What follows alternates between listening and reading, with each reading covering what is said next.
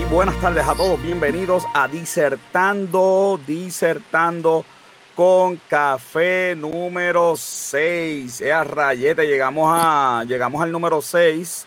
Y como siempre me está acompañando el profesor Isaac Esquilín. Isaac, ¿cómo estamos? Buenas tardes. Tanto Hola, tiempo. José. Hola, Robert. Qué bueno, Saludos, Robert ahí ¿cómo estás, la cámara como siempre. Está, está Robert ahí Sí, peleando con... Peleando, oye, es que, es que nunca falla, eso está bueno porque es persistente. Sí, él es, él es persistente ahí para, que, peleando para que no me, con... para que no me extrañen después. Claro, Sí, todos. sí. Bueno, una vez más, José. Y ya las personas se están conectando. Le estamos dando un segundito a todas las personas para que se conecten. Eh, estoy cotejando aquí la transmisión, que todo esté, eh, ¿verdad? Como, como manda la ley. Ujú. Y efectivamente ya estamos, eh, oficialmente estamos en vivo. Eh, así que le estoy dando aquí compartir. Dale share a lo que comenzamos. Tenemos un tema hoy que promete, que promete, como siempre en Disertando con Café, buscamos los temas eh, controversiales y los vamos a disertar en esta eh, 50 minutos, este, una hora. Así que el tema de hoy es educación a distancia, educación a distancia, online, como le dicen las personas por ahí. ¿Eso es efectiva eh, o ineficiente? Así de simple. Y todo el mundo, ¿verdad? Ahora, básicamente por mandato de todas las universidades ha estado. eh, ya están por aquí, eh, bendiciones, eh, nos están enviando bendiciones, gracias. eh, así que eh, vamos a comenzar con el tema de esta noche y vamos a empezar con una pregunta. El doctor eh, eh, Juan Martínez debe estar conectándose en unos minutos. Sabemos que, Claro. estaba, que están unos compromisos, pero sabemos que en unos minutos va a estar por aquí. Vamos a empezar con la primera pregunta de la noche ya de, de inmediato. ¿Qué es? Porque yo creo que hay que definir bien. ¿Qué Sí. es la educación a distancia? Voy a empezar con el profesor Isaac Esquilín. ¿Qué es educación a distancia? Saludos, saludos a todos los que se están conectando y qué bueno que estén acá y aprovechar a todos los educadores, toda la gente que le interesa el sistema educativo, que estén aquí conectados y no se vayan porque me parece que pueden ser muchos conocimientos que les ayuden. Mira, siendo muy simple porque la gente pensaría que esto es algo, pues un concepto que se define en una oración, pero realmente no. Esto es un compendio de muchas cosas. Educación a distancia desde 1980 se está implementando. Eso es algo, un dato que la gente debe conocer. ¿Y, y qué es, siendo simple? Es el proceso de enseñanza y aprendizaje a través de un medio virtual. ¿verdad? Siendo sencillo, es el mismo proceso de enseñanza y aprendizaje donde un emisor y un receptor están interactuando de una manera eh, a través de varios medios llamados tecnología, obviamente varias aplicaciones, obviamente donde se tiene interacción y donde la medición es totalmente distinta. La única diferencia en este proceso de enseñanza y aprendizaje es el medio. Por eso que se le llama educación a distancia, porque hay medios interactuando aparte del docente y el profesor. Hay otros medios interactuando. Así que de ahí viene ese concepto de educación a distancia y fue un método que se comenzó a utilizar. Y ahí vamos a ver la historia y el contexto, que se puede En, en los años 80, pero si en el 80 no había internet, ¿cómo se hacía? Pero mira qué interesante, porque la educación a distancia comenzó hasta el, mira esto, se enviaban que tipo carta, tipo módulo. Sí, ah, era, era educación por correspondencia, por claro. correspondencia. Entonces, y eso se le llama educación a distancia, por eso que Claro. te, te mencioné el contexto. Y la educación a distancia, el concepto y la etimología más simple, es que una persona podía estudiar desde la distancia sin el contacto de un docente, ¿verdad? siendo sencillo. Sí. Sí, es, bien, es bien correspondencia, importante. Aparte, aparte de lo que Killing acaba de mencionar, creo que solamente eh, hay que, hay que separar lo que es lo que se llama en línea versus distancia, porque son, son dos, dos conceptos diferentes. En Sí. línea, en, en línea eh, se, se- se utiliza cuando eh, tú, el- tú puedes estar eh, en, la misma, en el mismo salón con estudiantes juntos, eh, trabajando juntos, tomando sus lecciones digitales, versus a distancia ya es Ujú. cuando el, el- el- el tra- el, ah, el estudiante eh, trabaja solo, está independientemente de los, de, de los demás estudiantes, de sus demás compañeros, independiente del profesor, por, eh, por lo menos físicamente. Sí, yo hay, que- nunca, que, hay, hay que separar ambas. ok, y las Ujú. podemos separar, pero yo nunca he entendido entonces esa segunda de a distancia, cuando el estudiante no tiene interacción con el profesor, porque si un estudiante puede aprender sin el profesor, y ese no es el tema de esta noche, ¿para qué quieren Ujú, ujú. profesores? Ujú. So, Sí, claro, es una no- pregunta no- retórica. Lo, lo que pasa es que siempre lo va a usar, siempre, siempre va a usar el profesor de una manera u otra. Lo va a usar Claro. ya sea porque el Sí, sí. profesor le preparó el currículo, le preparó Sí, los- las clases, le preparó la- la- los, los PowerPoint, le preparó los Ujú. exámenes. Siempre el profesor va a estar en la ecuación, eso no, no se quita. sí. nada, no es el tema de esta noche, pero, pero siempre me está interesante. Ya tenemos por aquí el doctor Juan Martínez. Juan, estamos con la primera pregunta, ¿qué es educación a distancia? Bueno, buenas tardes, eh, José, y buenas tardes a los compañeros panelistas, y buenas tardes saludos. Saludos, saludos. Saludos a todos. Bueno, educación a distancia es educación, o sea, en, en, el contexto en que lo, en que lo podemos eh, presentar, hay muchos conceptos erróneos. O sea, para que ocurra educación debe ser un programa bien, bien, pero que bien pensado. O sea, tú no puedes pensar en que porque tú hagas algo a través de la computadora ya le podemos llamar educación a distancia. Sobre todas las cosas, lo que hemos venido discutiendo, por, por, ejemplo, tratar de trasplantar, si lo podemos llamar así, tratar de trasplantar, si le podemos llamar así, el tú trasplantar una, una, una, un elemento presencial a un elemento a distancia no necesariamente significa que hay educación. La educación, para que haya educación tiene que ser pensado con métodos extraordinarios para que haya un proceso de planificación, implementación y que pueda existir unos indicadores que muestren el accountability que en efecto ocurrió ese proceso. O sea que yo, yo no puedo, yo no, yo no, yo no puedo básicamente básicamente lo mismo que hago en el salón no lo puedo hacer eh, en línea. Bueno, en, yo sí, porque es un entorno distinto, es un entorno. Yo sé por dónde va, yo sé por dónde va. Yo sé por dónde va. solamente hago las preguntas aquí. Ah, claro. A mí me toca hacer las preguntas y también aportar.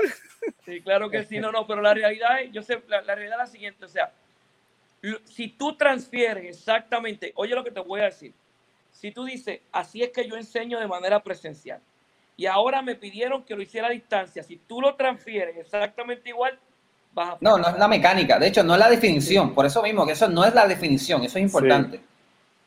No es la definición. De hecho, cuando José, una cosa importante que la gente tiene que entender es que el docente y el estudiante es ese concepto de enseñanza y aprendizaje el medio o el entorno es lo que va a cambiar, lo que se llama la interacción del docente y el estudiante en el medio que lo engloba. No sé si me di a entender de manera simple. Y ahí es donde viene el cambio, porque el cambio trascendental en el sistema educativo es que tu medio, ¿cuál era? Obviamente tú tenías la persona presencial, había una interacción física, había un entorno particular, pero ahora no. ¿Cuál es la interacción? A través de un apps, a través de un medio, a través de un texto, a través de una configuración de Internet. O sea, que el medio no es simplemente directo. Ahora hay otros medios que interactúan con el profesor y estudiante. Y yo creo que ahí viene el gran detonante. Si ambos participantes de ese entorno y ese modelo educativo están claros para manejar el medio. Ese, eh, esa es la pregunta. Claro que sí, esa es la pregunta. Y vamos a tratar de, contestarlo. Nosotros tenemos, mira, eh, en educación eh, a distancia, ustedes lo dijeron, ustedes hablaron de distanciamiento físico, de utilizar medios electrónicos, de, de, de bueno, de un, de un, aprendizaje un poquito más independiente. Eh, y estamos hablando de quizás un horario flexible en algunas ocasiones. Claro, esas son de las eh, ventajas que tienen. Sí. Eh, sí. No, no, no, estoy hablando, ¿verdad? De, de, algunas cositas y características. Vámonos entonces a las ventajas. Vamos a hablar de ventajas. Vamos a empezar con Robert John Santiago.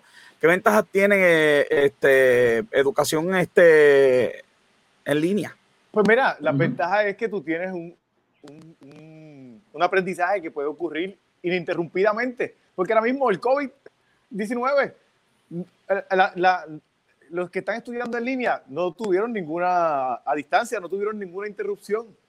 Así que eh, la flexibilidad que le da este, este aprendizaje en línea, de hecho, eh, una encuesta para el 2018 dijo que 47% de los estudiantes escogieron eh, eh, estudiar en línea porque se le hacía difícil eh, el compromiso de llegar al campo.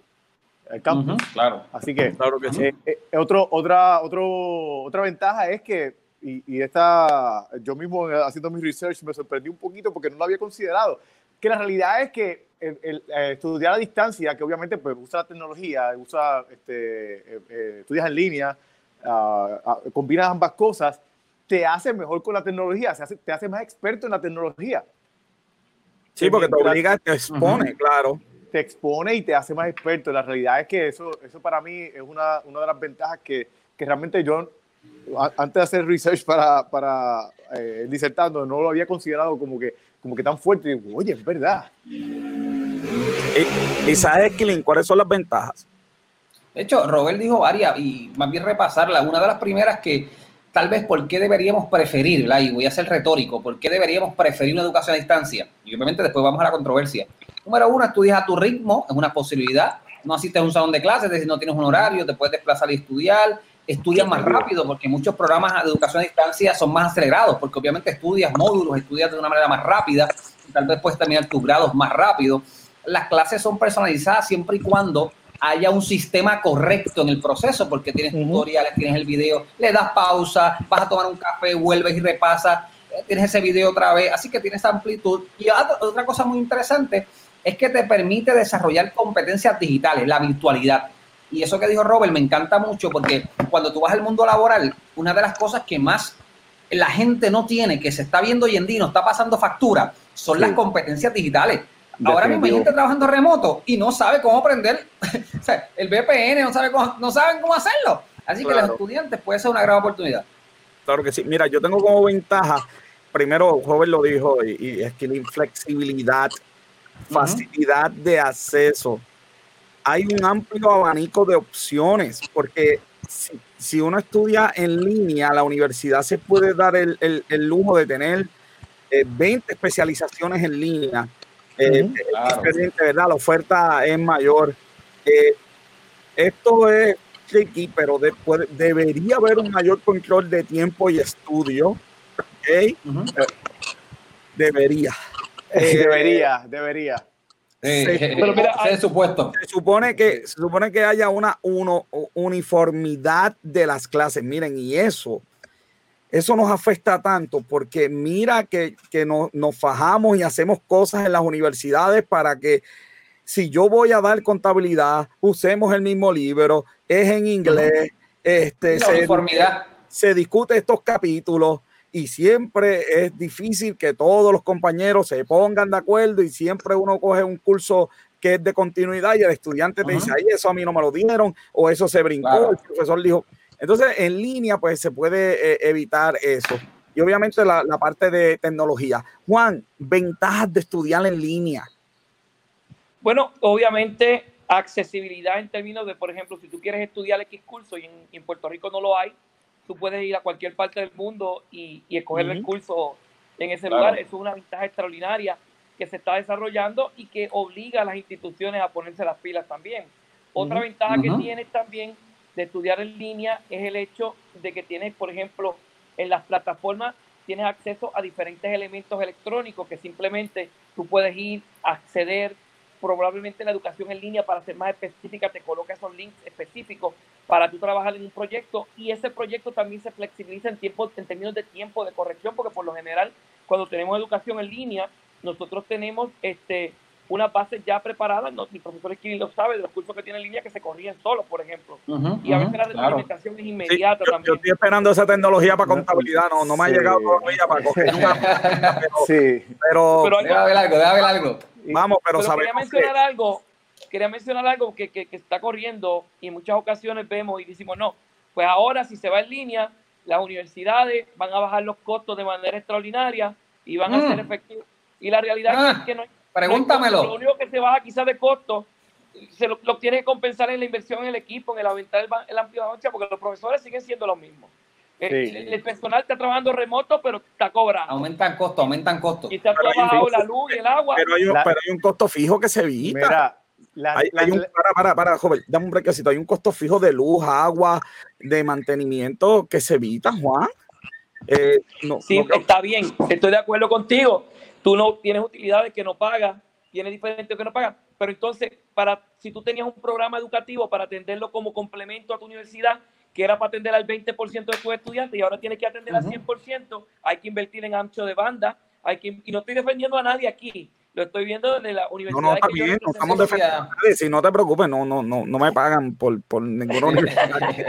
Tenemos un presidente aquí, pero, No te pagan, pero te Vamos a escuchar al presidente. El presidente sabe de cosas. Una, una, encuesta, una encuesta en el 2018, tengo números, el 59% de, los, de las instituciones, una de sus preocupaciones mayores fue satisfacer las demandas de costo requeridas por programas en línea, un 59%.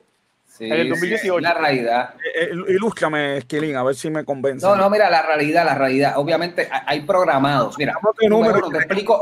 Se le cayó a Juan. Te, explico, sí, sí, te explico. No, Juan se fue a correr.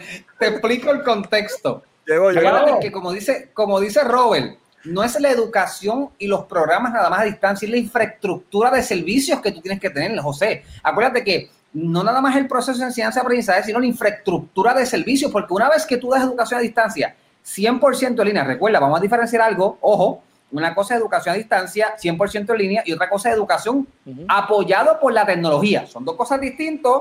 Ahora mismo las universidades están dando educación apoyado por la tecnología. Estos no son cursos 100% a distancia, estos son cursos presenciales pues que el COVID te obligó a llevarlos con un apoyo tecnológico. Pero cuando tú tienes cursos 100% en línea, como dice Robert, que es un dato muy bueno, oye, José, hay que invertir en una infraestructura de servicio, porque registraduría tienes que llevar a servicio en línea tienes que llevar tesorería. es una infraestructura que tú tienes que mover completa, que los costos que quizás te evitas, ciertamente, en unas áreas particulares de luz, agua, eh, obviamente espacios, te los va a cobrar qué? Los programados, los servicios. es interesante. y no solamente es eso, no solamente es eso, eh, es la expectativa de que si tú estás estudiando online es más económico para el estudiante y va a pagar mucho menos porque eh, él va a decir, primero, pues si yo no estoy yendo allá, yo no estoy gastando de luz. Eh, eh, y él va a esperar una. Claro, mucho menos. Una reducción. una reducción en, el costo de, de, su matrícula. Ahora mismo yo como profesor estoy pagando la electricidad de mi computadora y, ¿verdad? Y, y, la, y ahí, ese, ese, ese la, ahí, ahí llegaste. Ahí tú llegaste, escucha, ahí bonito por ahí pendiente. ahí, ahí, tú llegaste. ahí tú llegaste, lo que dice Robert fue bien bueno porque mira usted como profesor, nosotros acá somos docentes cuando, eh, obviamente, esto nos obligó el COVID, pero cuando en una estructura normal, como dice Robert, normal, se supone que se le provee ese equipo a ese docente, se supone que ese docente tenga las facilidades. Estamos hablando de una inversión seria en tecnología, ¿sabes? si yo te digo unos numeritos, y yo te digo los numeritos. Acabas de, este video lo van a cancelar y lo van a, a, sacar. Y el problema es que tienes que trabajar, y el problema es que como tú tienes tus cursos en línea, tienes que trabajar con ambos. Tienes que trabajar con, con, los cursos en línea y tienes que trabajar con, con lo, con lo de, en el campus. ¿Sabes? Claro. son costos, son costos que realmente nos está ahorrando. Espérate, que hay, hay, hay, mira, este nos saluda, hay, hay saludos por ahí, hay saludos. Soso nos saluda, está bien pendiente. Saludos. Saludo a, un compañero de, de, la famosa Procter Gamble. Sí. Eh, bueno, eh, eh, bueno, sí, lo, lo, que pasa es que yo estaba viendo los costos de esa infraestructura de, de registraduría que, hay, que, hay, que hacer como casi one time only. Entonces te, mueves, pero una vez te muevas en línea, te vas a quedar en línea y esa infraestructura que estás haciendo, esto en, de hecho el COVID vino, cambió y se y estos cambios van a ser este eh, eh, permanentes, y, toma en consideración que en este momento en particular le llegó Cachimiro a las universidades para invertir claro, para invertir en eso. Exactamente. Oye, y te digo más, y obviamente yo como presidente te lo puedo validar. Yo soy una cantidad de dinero que no fue enorme, pero una cantidad de dinero. Y aunque tú no lo creas, un millón no me va a dar para fortalecer la infraestructura. O sea, ¿Qué? O sea, es, costoso las mensualidades. O sea, los programados, los programas para sistematizar y monetizar todo, obviamente todo sistematizado en línea es complicado. O sea, son bien costosos. Sí, eh, eh, está hablando del y la oficina del presidente, ya, que lo heavy. Esta la, ya está heavy. Qué sucio. Juan, vino, Juan se equivocó hoy de programa, pero Juan, eso, eso del aumento y eso es un programa que se llama Política con Café. Ese después te sí, Estamos hablando de que la, la, la universidad, el Higher Education Relief Act, dio 13.9 billones para la, educación. En total, sí, claro. Pues mira, vamos con las desventajas, porque ya el foro, el, el chat está encendido y, y, alguien, eh, Admari eh, Barbosa Rivera dice, asistir a la sala de clase es necesario, el, socializar y los debates en clase es parte esencial del desarrollo. Yo, que, precisamente es una de las desventajas. Que, por eso, por eso estamos en desventaja. Yo, yo creo que la desventaja mayor, les voy a ser sincero, yo doy clase en línea y una de las reglas que hay que seguir, y yo sigo las reglas, es que hay que grabar la clase. Yo no, yo, la clase grabándose, yo, las discusiones, yo no me atrevo a hacerlas como antes, le soy sincero. Yo no me atrevo a eh, criticar el sistema sabiendo que me están grabando. Es más, a veces no me atrevo a hablar de la gobernadora sabiendo que me están grabando. Y esto es una escuela de negocio que hay que tomar, eh, ¿verdad? Que hay que, a veces, eh, los estudiantes y, hay discusiones. Yo creo que eso es una gran desventaja, el, el, eh, eh, esa pérdida de interacción. Yo no sé si es una desventaja, aquí Juan quizás me pueda ayudar. Sí, pero o, es, que el, o es que el sistema que tenemos es el correcto que no estamos eh, promoviendo esa discusión. Es una desventaja porque la realidad es que el, hace eh, eh, varios disertandos atrás hablamos de eso mismo precisamente, que el, networking y, la interacción social es parte de, de, lo, de lo que valoran muchos de los Oye, pero, vamos, vamos pero, la pregunta quiero es... Ser controversial, quiero ser controversial. Una de las aplicaciones más famosas hoy en día es conocer parejas en línea. Así que e, esto no tiene que ver con distanciamiento social. el medio, el medio no te distancia socialmente. Ojo, el medio no te distancia socialmente. es que, bueno, te, te, distancia realmente. Porque cuando tú ves aquí. Socialmente no. Bueno, la realidad es que, pero socialmente no. honestamente, por favor, cuando tú ves aquí en Facebook que tú ves que la persona se tira fotos y se tira, busca, se tira 45 fotos para postear la foto donde se vea sexy, donde se vea bien. Sí, claro. sí, Robert, pero, si pero Robert, la cámara, pero Robert, la cámara cuando está dando clase. Robert, mira, tú y yo estamos activando la metacognición ahora mismo. Estamos debatiendo de un primer nivel y yo estoy en mi casa y tú en la tuya. Esto no es interacción social. Pero no es igual, porque tú no, tú, eh, el no te la compro, no te la compro. Si, mi mano, si mi puño está haciendo así, como que, oh, pero ya se ve. Lo estoy viendo, no lo estoy viendo. ahora porque lo enseñé, pero si mi, puño está acá, si mi puño está acá abajo, no te lo estoy enseñando, tú no estás viendo mi reacción total, mi language completo. Lo que hay que cambiar entonces es el ángulo de la cámara, Juan. Juan, dame, dame, Juan, dame, dame luz, Juan, dame luz aquí, dame luz, Juan. Bueno, esto, esto, esto aviva esto aviva un debate que lleva por mucho tiempo y, lo vuelvo a traer sobre la mesa y es el debate de si realmente, oye, cuando, cuando inició este asunto de que salió un loco, porque fue un loco que dijo, yo no voy más para la universidad, yo voy a enseñar por computadora y la gente se va a conectar conmigo. Y las principales universidades de Estados Unidos, tú sabes, los top five, Princeton, MIT, Harvard, él fue, es un sacrilegio, no hay manera que eso pueda ocurrir. 20 años después tienen los mejores programas de educación en línea. Y todavía se piensa, muchos profesores piensan así. Llévalo, llévalo ahora, llévalo ahora para que hable de la parte esta de socialización donde tú quieres llegar. Piensa en la ley de Puerto Rico y piensa en el homeschooling en Puerto Rico. O sea, en el homeschooling en Puerto Rico la ley te permite a ti como papá educar a tu hijo en la casa. Y los padres lo están educando bien, pero cuando llega a séptimo grado, que le empieza a picar la química y el álgebra, ah, no, no, el nene tiene que ir para la escuela a socializar, ¿tú me entiendes? Entonces, cuando el llega a la escuela, óyelo bien, se adapta sin problema en contenido. Sin ningún problema. Tenemos unos elementos sociales que en efecto son importantes, pero depende de lo que tú quieras conseguir. Y ahí voy. Si tú quieres conseguir un papel, un título, en el cual tú puedas hacer funcionar específicamente con lo que tú aprendiste en contenido de esa clase, un programa en línea es para ti. Ahora, y de hecho, yo aclaro que, toma en consideración, te lo voy a ver tú, que hace 20 años atrás un patrono te validaba eso y te decía que la preparación académica era lo más importante. Hoy en día, ajá, tienes capacidad de resolver problemas, papá. Tienes pensamiento crítico, puedes trabajar en equipo. Eso es más importante. Si tú tienes la capacidad de desarrollarte académicamente, porque lo, pues para adelante. Ahora, yo siempre he recomendado que un tipo de interacción entre facilitador, docente y estudiante es necesario en algún momento. Eh, pero mira, uno de los retos más grandes, y yo entiendo lo de John y lo de Robert totalmente, pero yo creo que aquí el debate sería es el uso eficiente del medio y las ganas de aprender del receptor y el que está haciendo el emisor. Porque ahora mismo, mira, nosotros, nosotros cuatro estamos aprendiendo mutuamente un nivel, yo creo que de 10 y 100. y yo creo que ahí viene la, la variable de cómo se utiliza el medio, cómo nosotros podemos utilizar el medio de una manera efectiva. Y ahí viene la controversia porque nosotros no escogimos el medio, fue que el COVID nos obligó a coger el medio. O sea, esto se ha convertido, como dice Robert, que es muy cierto, en una experiencia que traumática, porque no es que el estudiante escogió estudiar en línea, mi estudiante lee, me dijo, mira, sí.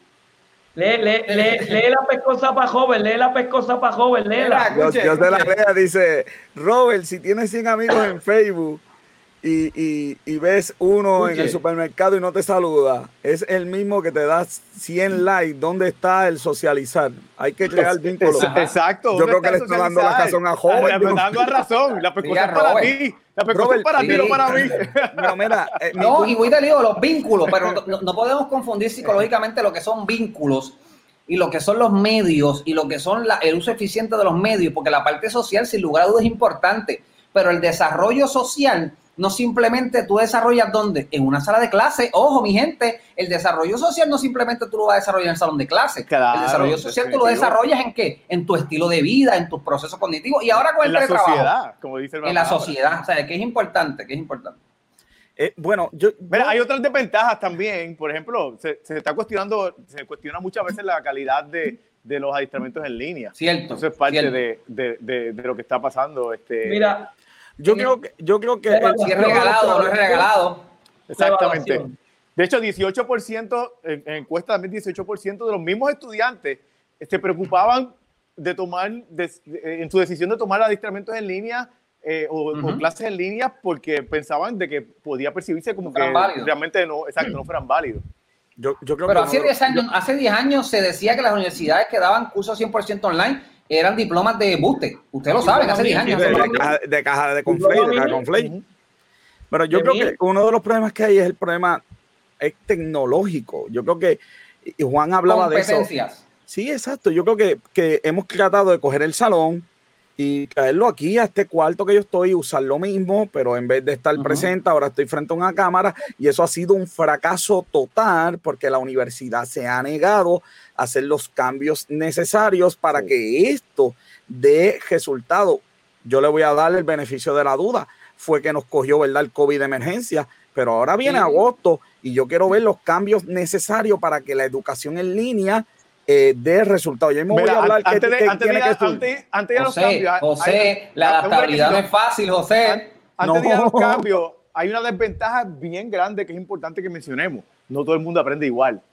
Sí, sí. No todo el mundo aprende igual y el aprendizaje en línea nuevamente no es para todo el mundo. Hay gente que necesita la interacción, hay gente que necesita esa, esa retroalimentación eh, eh, en el momento. Eh, hay gente que necesita. Pero Robert, eso lo puede haber. No, no, no, no, no, no, no. Es que realmente es una de las desventajas que está públicamente. pero lo puede haber. Ahí, Robert, yo puedo dar retroalimentación de inmediato. El estudiante puede, El estudiante puede prender la cámara, me puede hablar. No, ¿Cómo es tu frase? Los números, no, mienten. Eh, los números no mienten. Pero yo doy clase. yo doy clase y el estudiante me puede. Yo le puedo dar retroalimentación. Tú das clases. Eh, no das clases eh, en el, el, Ahora tú puedes dar clases online. Pero la realidad es que los números dicen que eso es una desventaja. De que hay gente hay gente que son diferentes y gente que no aprende igual. Y gente que bueno, eso, esa te la doy, pero que alimentación, la, el sistema permite uno darla. no, es igual. De hecho, eh, este un micrófono. Está en la evaluación. Mira, te voy a dar un ejemplo grande de esto. Yo estoy trabajando eh, con escuelas de medicina en el extranjero. Las escuelas de medicina están en un proceso crítico, específicamente quienes, los que están en su último año, que están en proceso de hacer la rotación en los hospitales. Exacto. Estamos en un momento histórico, como decía Pablo Román el otro día, estamos en un momento histórico para disparar la creatividad de los estudiantes. Entonces nos limitamos teniendo las herramientas. Estos muchachos que van a ser médicos, que eventualmente van a estar expuestos a esto, ¿qué hicieron la mayoría de las universidades? Por disposición de los gobiernos, los sacaron, los sacaron de los hospitales y ahora tenemos un problema claro. ¿Por qué? El problema es la evaluación. O sea, ¿cómo tú garantizas la calidad de un proceso educativo con evaluación. ¿Cómo tú garantizas como ese estudiante adquirió las competencias, pero no se han definido protocolos específicos para hacer la evaluación y por eso Y por eso en este momento es una desventaja, porque no existe un, momento, un método apropiado. En Puerto Rico, en Puerto Rico, y yo soy bien transparente, dirijo una institución, tengo ese privilegio y soy bien transparente. En Puerto Rico, ahora mismo, ni en un año vamos a estar listos. Se lo digo sinceramente, porque todavía no tenemos esa cultura, todavía estamos recién adiestrando. José, tú eres profesor igual que yo, Juan. O sea, todavía estamos aprendiendo cómo hacerlo. Mira, y lo que dice Robert a mí me gusta mucho y se la doy y es muy cierto.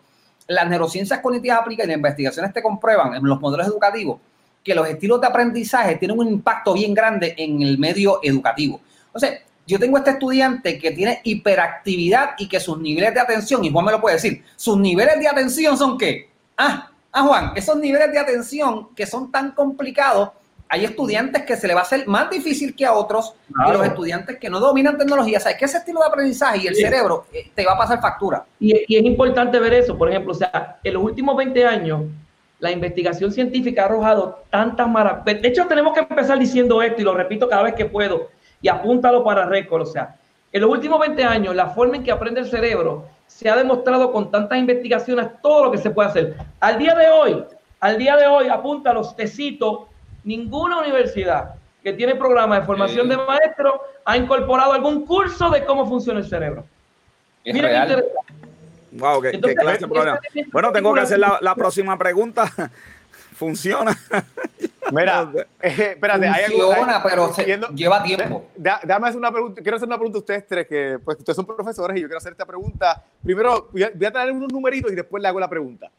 en, el 2019, en Estados Unidos, el 67% de los miembros de las facultades de las universidades recibieron cursos de cómo eh, eh, eh, desarrollar adiestramientos en línea.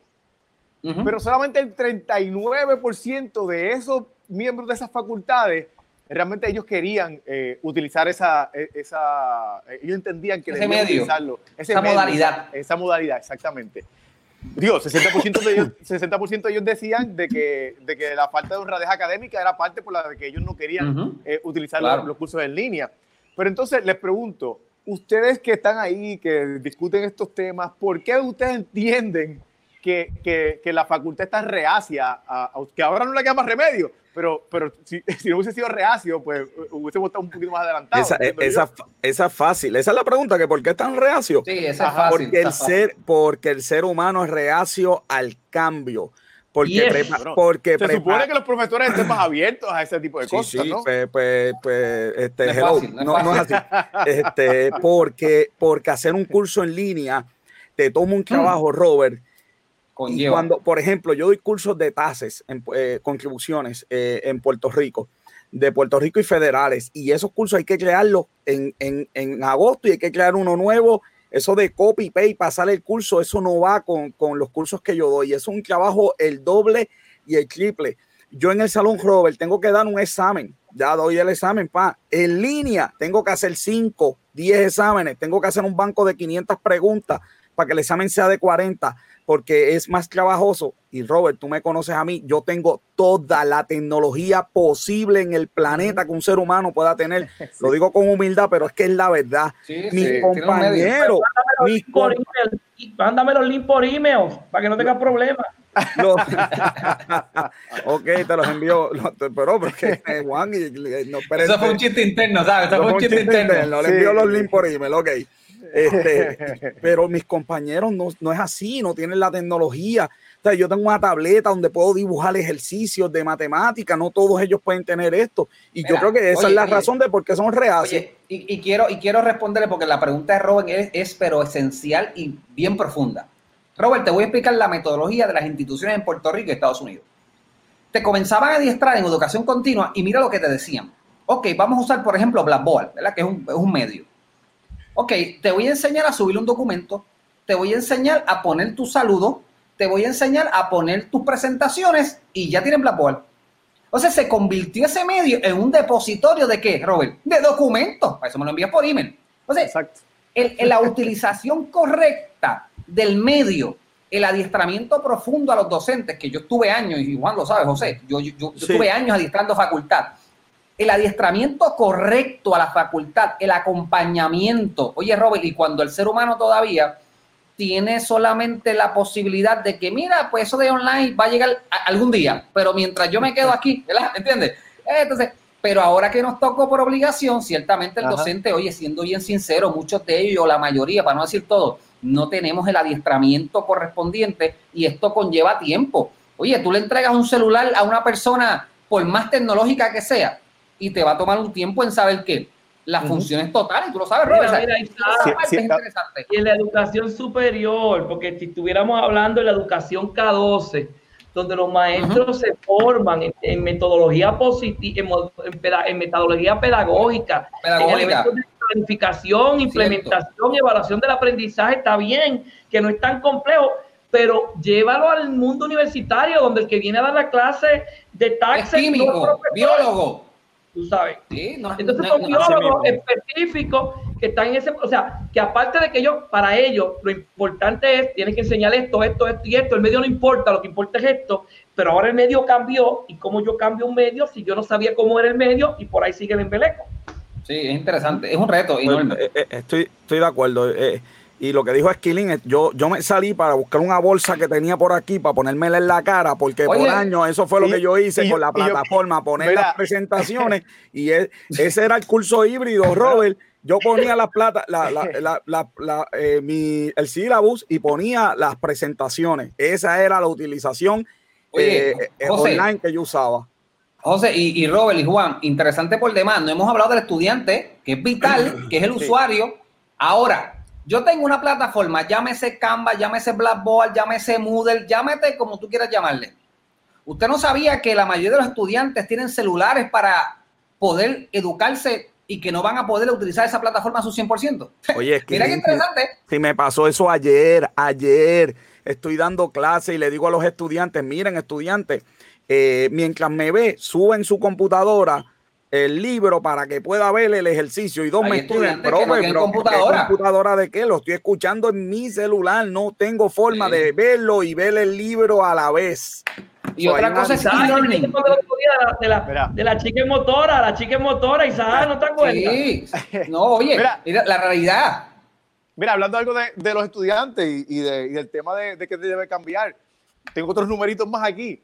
Oye, vino con más números que, que, que el secretario de Hacienda. Oye. Mira, el 61%, el 61 de los estudiantes en el 2018, eh, eh, eh, perdóname, el 58% de los estudiantes, eh, ellos entendían que los videos y la preparación en PowerPoint era lo que, lo que le, a ellos entendían que más les funcionaba. o que les funcionaba bien. El 52 los libros de texto, el 51 las tareas escritas, el 46 los medios interactivos, el 43 los, los paneles de discusión y el 33 las sesiones sincrónicas. O sea, que para los estudiantes en línea, las sesiones sincrónicas, que, que, que, es la interacción con el profesor. Ahora, nosotros aquí, esto que estamos haciendo aquí. Solamente el 33% para ellos le, le, estaba haciendo efectivo. Sí, sí. Oye, Juan, o Esquilín o Robert John. Dale, Juan, dale, Juan, métale, Juan. Yo siento, yo siento, en mi perspectiva, que los estudiantes no son tecnológicos. Que hay algo que nos han engañado, que porque estén todo el día en un celular jugando a Angry Birds y que estén todo el día en Facebook, eso no es ser tecnológico. Al momento de usar la plataforma, de hacer una presentación, de usar este, la, eh, un Excel, un Word, yo veo unas serias deficiencias. yo creo que ese para mí ahora eh, es un mito. Aquí, aquí, hay una encuesta donde los estudiantes tenían la oportunidad de, de completar sus cursos. Oye, pon, esa pantalla, José, pon esa vamos, pantalla vamos, Vamos, vamos, a, vamos a poner a Robert. los estudiantes tenían la oportunidad de completar sus cursos en su teléfono y solamente algunos, el 46%, algunos lo completaron.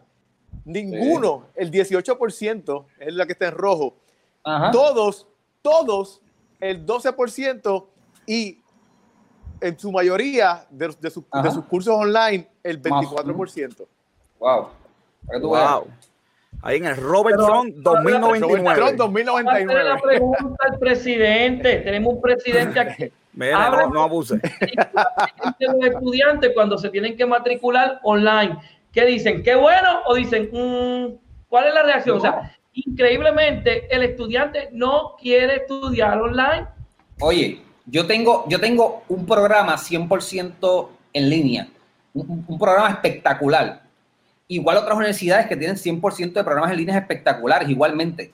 Pregúntale a esas universidades cuántos estudiantes tienen matriculados 100% en línea. Busca los números. Porque la realidad, y esta es mi visión como educador, más que como, como educador, y obviamente tiene eh, consecuencias. Yo veo una educación híbrida a corto plazo. Yo veo una educación con apoyo tecnológico, yo veo un programa, por ejemplo, José, que enseña contabilidad.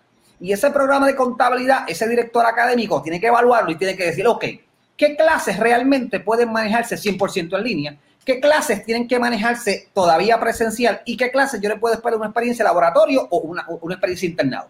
Yo creo que cuando nuestro currículo comienza a ser híbrido, diverso, con varias modalidades, con otras alternativas que el estudiante se conecte desde un celular, pero también pueda conectarse desde una computadora, porque oye, no hemos hablado del discrimen que tú puedes tener con los estudiantes. Ellos pagan la misma cantidad de dinero, pero si tu tecnología es simplemente usando una computadora y los que tienen celulares que matriculaste, ¿qué vas a hacer con ellos?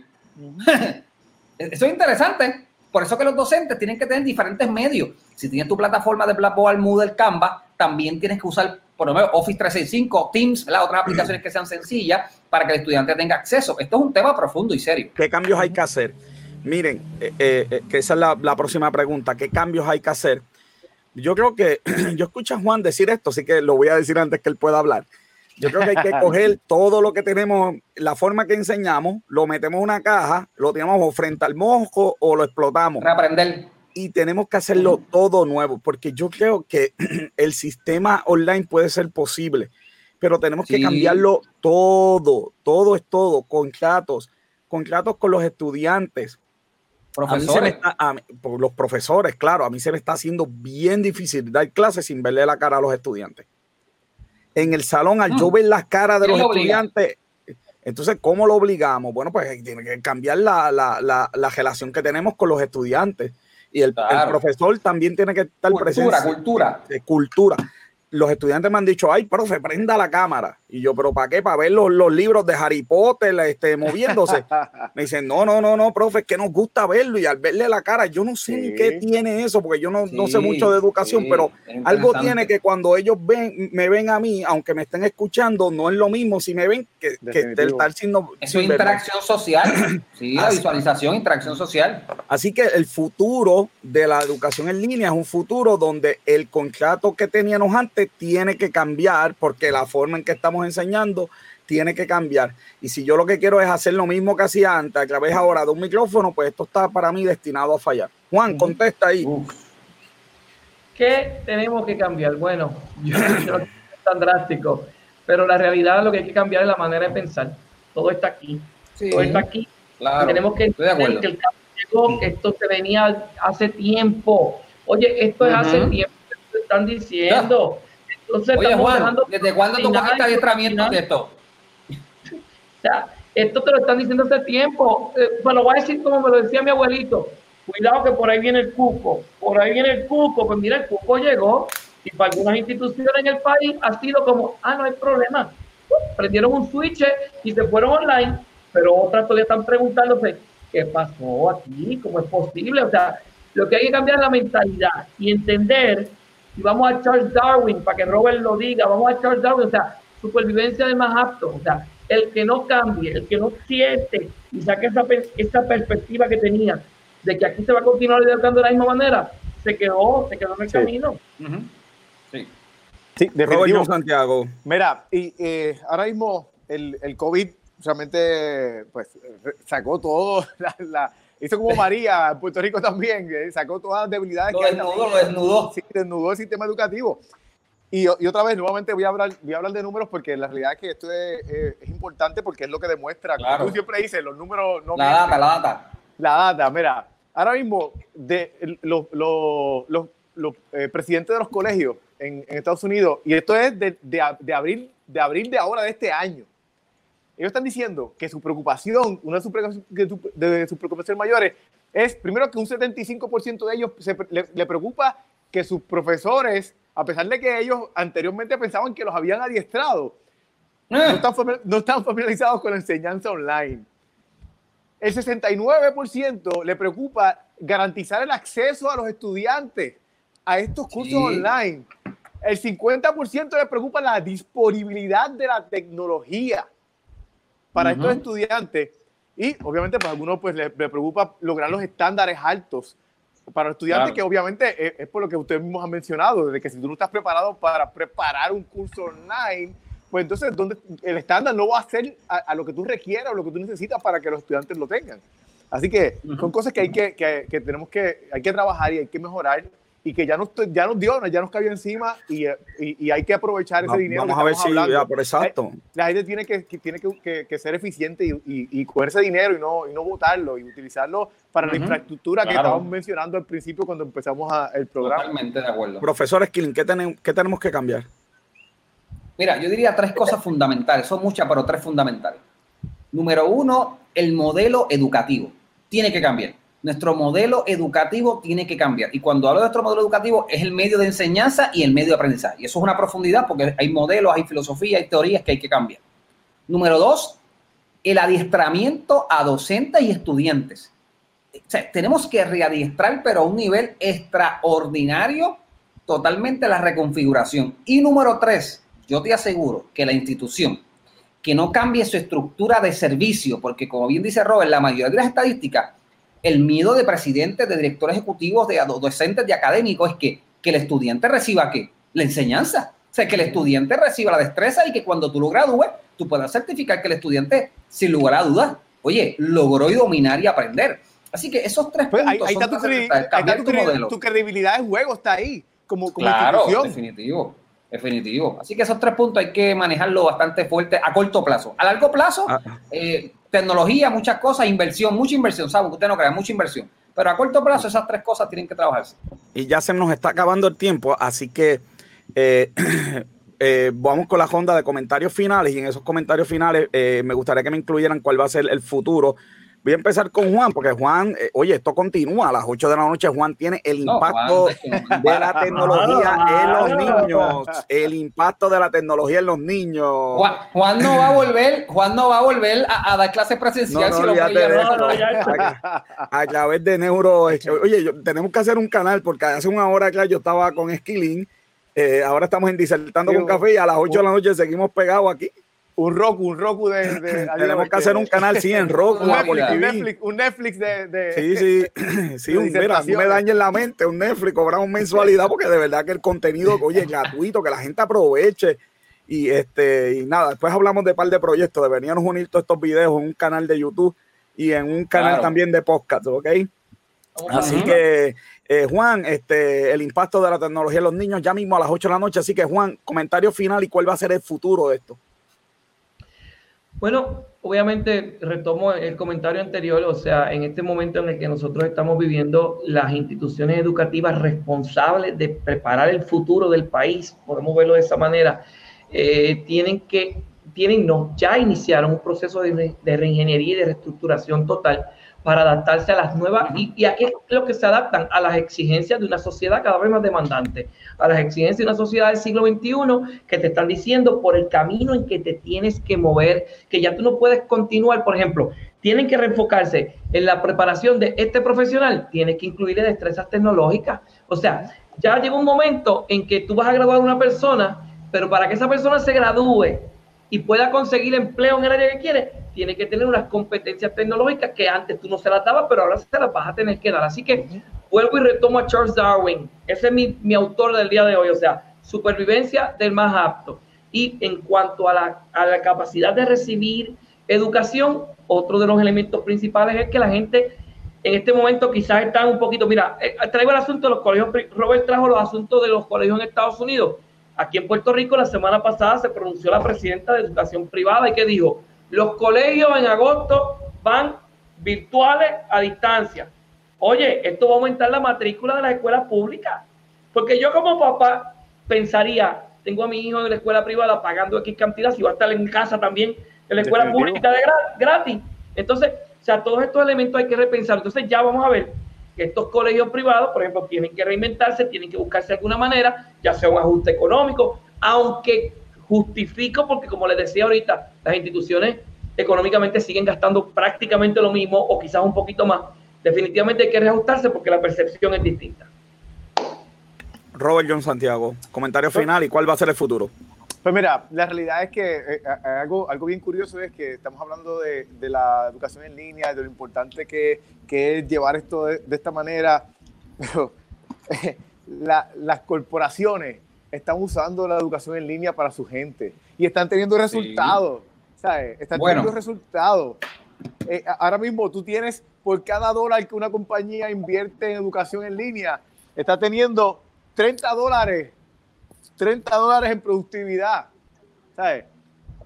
Por el, ahora mismo tú tienes un 18% de, de, engagement de los empleados por, eh, eh, cuando tú implementas la educación en línea. tú tienes, eh, eh, IBM ahorró 200 millones cuando ellos cambiaron a, a, e-learning. O sea, la realidad es que es, es, es, algo que, y eso son las ganancias viniendo de empleados que no están acostumbrados a ese tipo de educación.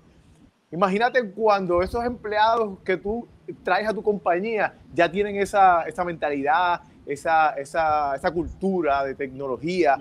Realmente, ese es el futuro. Ese es el futuro. Y, y, la, y, la, y, la, y, la, y el, la universidad o la institución que no se, eh, eh, eh, no se ponga inteligente y invierte en esto, la realidad es que se va a quedar atrás. Isaac, si van a cortar, Isaac, si van a cortar gente por presupuesto, tenemos que poner una pantallita así como Robert porque nos van a cortar a nosotros, ¿sabes? No, no, Robert, Robert, puede dar el informe del tiempo. Oye, yo lo veo hasta más hábil cada vez hablando de esto. ¿Y sabes cuál es, el, cuál es el futuro? Oye, yo, yo no sé si, deja ver si lo, logro, ¿verdad? Porque es complicado acá. Eh, vamos a ver si lo logro. Yo quería enseñarles algo, no sé si ven la pantalla. ¿La pueden ver la pantalla? Eh, ver mi pantalla. Este, ver tu pantalla. Sí, yo puedo ahora mismo, estoy viendo, ahora mismo estamos viendo tu pantalla. ok, mira, mira qué interesante. Esto es una encuesta bien famosa que se hizo ahora en abril, un survey de los mayores de los presidentes en Estados Unidos. Y mira la, la, interrogante. ¿Tienes dos pantallas ahora mismo? Tiene como 10 ahí. Eh, no, ah, pues no se ve bien, Ah, pues no, se ve bien. No, se ve bien. Lo que se ve... Quizás, cuidado. Mira, qué interesante. Este estudio lo que mostraba, mira, mira qué interesante era que la mayor preocupación de los presidentes en este momento a corto plazo, ¿tú sabes cuál es? Que los estudiantes entiendan esto para que se matriculen. Porque ahora la matrícula también es en línea. ¿Cómo tú reclutas estudiantes nuevos ahora y le explicas cómo es este mundo de educación a distancia? Cuando estudian de primer grado hasta cuarto año, ¿cómo estudian? De manera presencial. Entonces, ahora tu primer año que te digan, oye, tu primer año de universidad, vas a entrar a este programita, vas a loguearte aquí, ahí vas a encontrar la asignación. ¿Qué, ¿Qué es? Yo no entiendo nada. Así que ese reto del futuro, de cómo nosotros podemos llevar nuestros servicios totalmente en línea y dar un servicio de calidad igualmente, yo creo que es un reto. Y el futuro yo lo veo, Isaac, a mediano, largo plazo, lo veo híbrido. Porque todavía los laboratorios tienes que darlos presencial. Eh, las clases experienciales tienes que darlas presenciales. Hay muchas cosas que todavía, José Robert, tú tienes que darlas presencial, porque sin lugar a dudas necesitas que el estudiante tenga un acercamiento unas prácticas. Pero no te puedo negar que muchas clases, muchas de ellas, muchas hasta básicas, podemos llevarlas 100% en línea, con las herramientas correspondientes, con los adiestramientos correspondientes, se pueden llevar en línea 100%. Estoy de acuerdo con eso. Bueno, yo, yo creo que el futuro de, de, la educación en línea va a ser un futuro de cambio. Yo creo, estoy muy de acuerdo, yo creo que se puede, pero necesitamos todos poner eh, eh, de nuestra parte y aceptar que es parte del cambio. Entonces, estudiantes, profesores y universidad nos tenemos que poner todos de acuerdo, ¿verdad? Para poder mejorar esto. Tecnológicamente, yo creo que la tecnología ya está disponible. Falta bien poquito para, entonces, ya, básicamente ya yo puedo ver de frente al estudiante el sistema de exámenes, el sistema de safe assigns que existe, que puede cotejar los trabajos por plagio. Así que yo creo que la tecnología ya existe. Si la universidad la implementa, si el estudiante aprende, si el profesor aprende, pues yo creo que ese va a ser el futuro. Yo, sé que ya, está, ya estábamos cerrando, pero para tu punto, mira, mira el uso de la tecnología en los profesores en Estados Unidos. Esto es del 2019. ¿Qué por ciento? los profesores usan la tecnología, para, la mayoría de los profesores usan la tecnología para el syllabus. ¿Viste? Sí, lo que yo dije, ¿te acuerdas? Lo que yo dije. Ajá. Lo, siguiente, lo siguiente que lo usan es para, para registrar las notas. Lo siguiente es para comunicarse con el estudiante y es un 51%. Después le sigue eh, para enviarlo el material, como los libros, Después, para, para eh, después ahí entonces, pues monitorear la, la el, el, estudiantado, la asistencia. Y, y, pues la realidad es que eh, hay que hacer trabajo en eso. Eh, yendo a tu punto. Sí, yo creo que la tecnología está. Yo creo que entonces hay que utilizarla. Y para eso, universidad, estudiantes y profesores tienen que cambiar. Bueno, se nos acabó el tiempo por hoy. Esto estuvo aquí más que picante. Eh, los esperamos el jueves que viene, no el de arriba. Este programa es bisemanal en Disertando con Café. El acuerdo todo el mundo que algunas personas hablan, otros gritas. Nosotros siempre disertamos. Los espero hasta la próxima. Que todos tengan muy buenas noches.